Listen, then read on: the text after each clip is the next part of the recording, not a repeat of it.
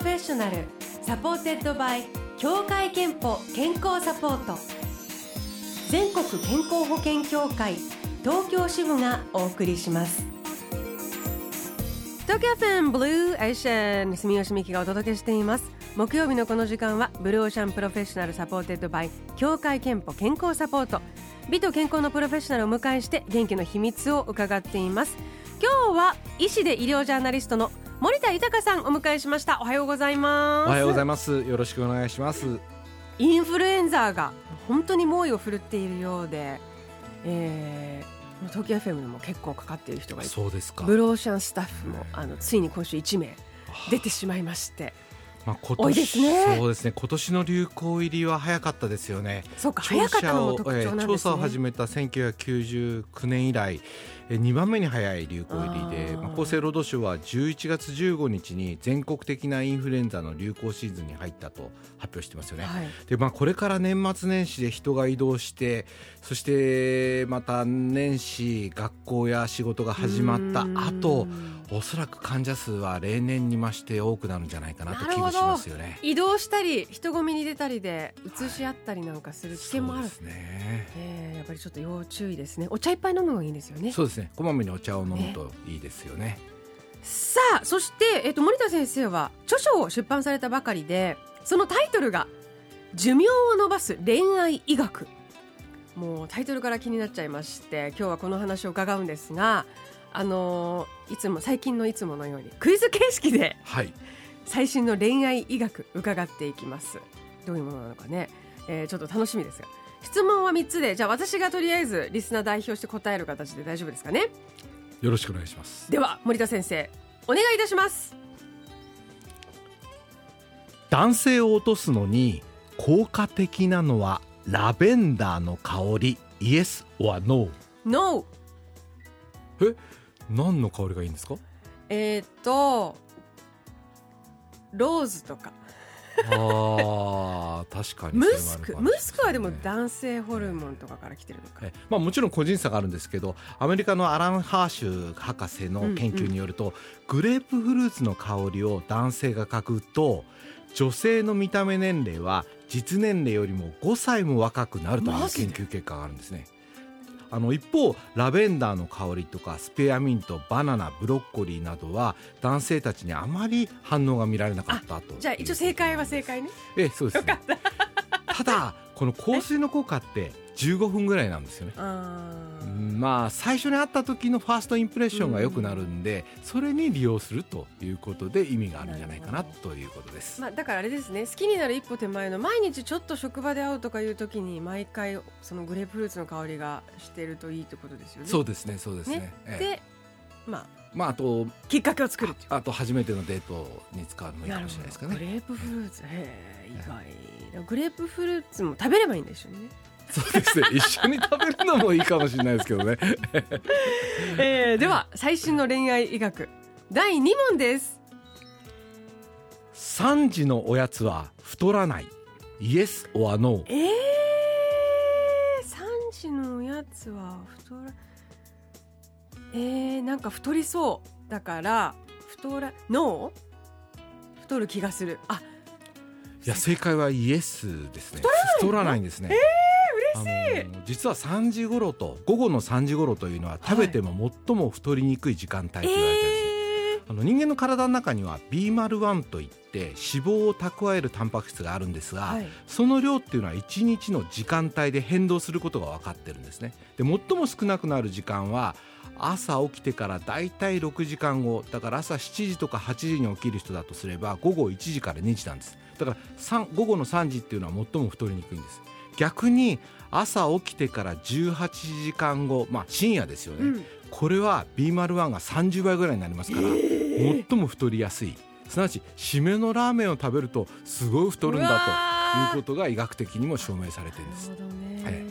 じゃあ、あのスタイルよくいるためには3時ぐらいにおやつをね。食べたいものは食べるということですね。夜あんまり食べない方がいい。炭水化物はちょっと控えめにした方がいいということですね。えでは最新の医学第3問参りましょ二股を抱えると突然死になりやすい。イエス or ノーうえ二股を抱えるとっていうのこと？これ恋愛において二股をするとってことそうでかですすね。二股とか不倫。まあ倫理的にはいけないんですけれど、えー医学的にはどうなんでしょう？えー、なんかでも心やっぱりちょっとこうバレるんじゃないかってドキドキ心臓に割れそうだからイエス。正解ですね。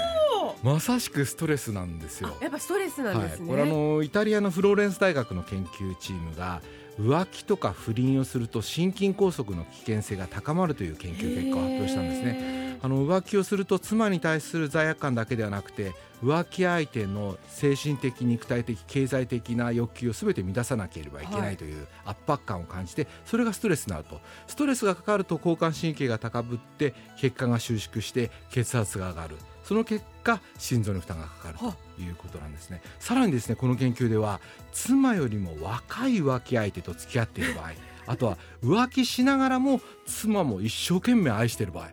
これはストレス計り知れないものなんで 気をつけてください、まあ、倫理的にはこれいけないことですけど、はい。体にも悪いということが証明されているんですね,、そうなんですね。でもそういう全く感じないこうなんていうかふてぶてしい人タイプもいるきっといなんか大丈夫。そうでしょうそうね。きっとね。全然ストレスにならない人はたいな。突然死しないんでしょうね、えいや面白いですね恋愛学ね。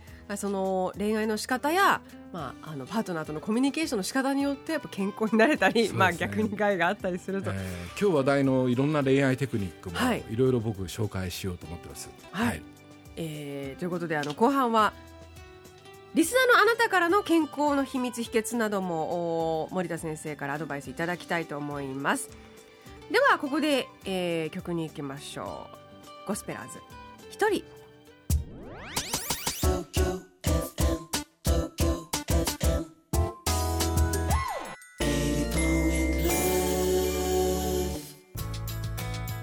東京 FM Blue Ocean 今日の Blue Ocean Professional 医師で医療ジャーナリストの森田豊さんをお迎えしています。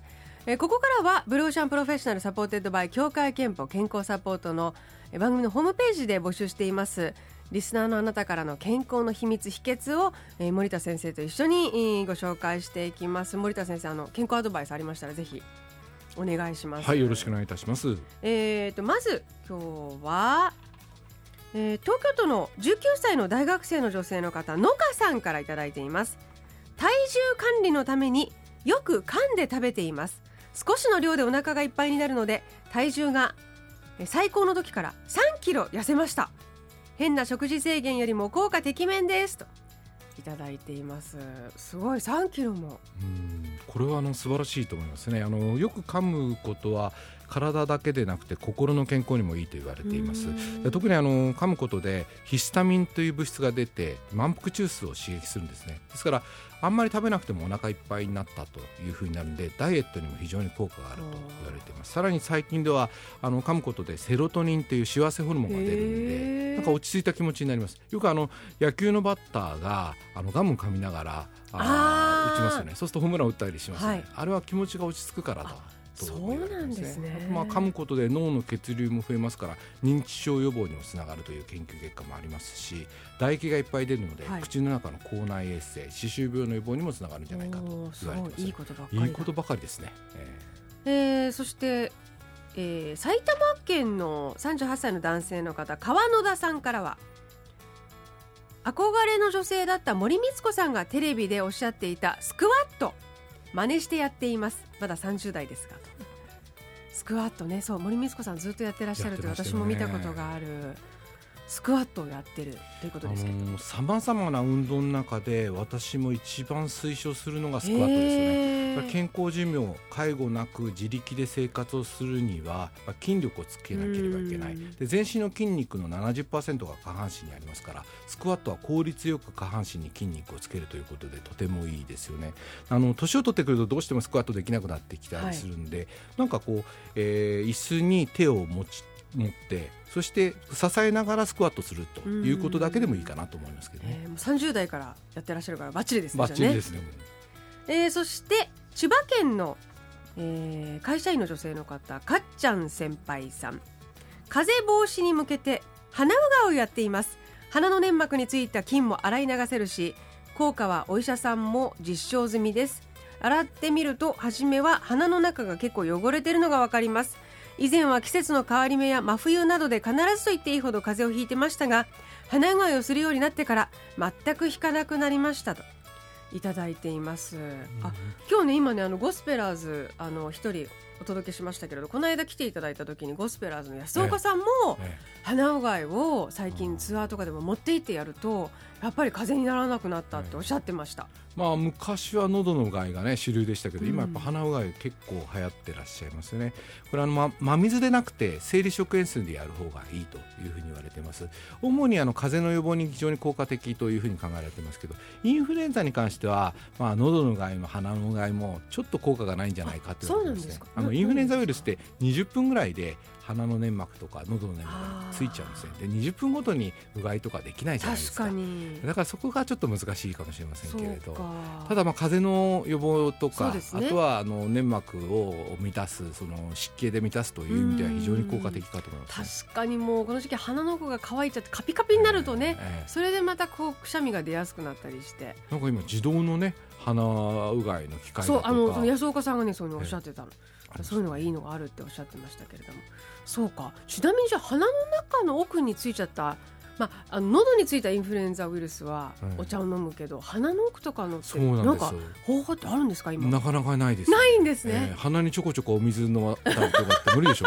鼻にちょこちょこねえ鼻水外だと難しいですもんねえあの難しいですねじゃあやっぱりそれはマスクとかあまだからまあこまめにうんまあ効果がはっきりはしないけれど鼻うがいをこまめにするっていうことはうん悪くはないと思います、悪くはないね、ええ。あのいやでもあの本当季節なできることをやっておきたいですもんね。そうですね。できることはやった方がい。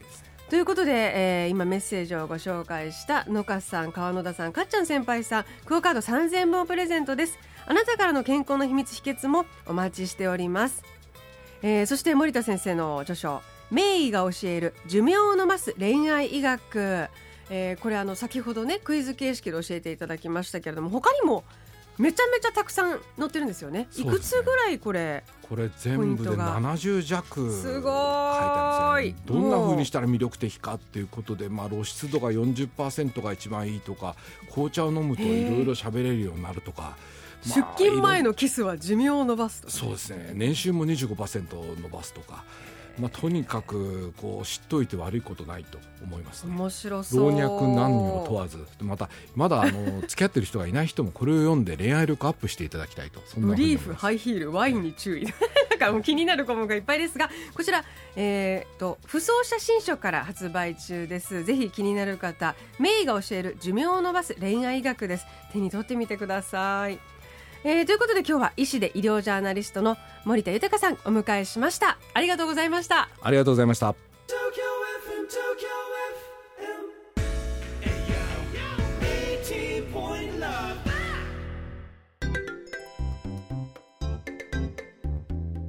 あなたの健康をサポートする協会憲法東京支部からのお知らせですくしゃみや鼻水が止まらないもしかしてその原因は風邪ではなくアレルギーかもアレルギーの原因は春先の花粉ばかりでなくハウスダストやペットの毛など一年中身近にあるんです。アレルギーの治療にはお薬の定期的な服用が欠かせませんがそういったお薬にもジェネリック医薬品を使うことができます。協会けんぽ東京支部ではジェネリック医薬品のご利用をお勧めしています。 Blue Ocean Professional supported by 協会けんぽ健康サポート。全国健康保険協会東京支部がお送りしました。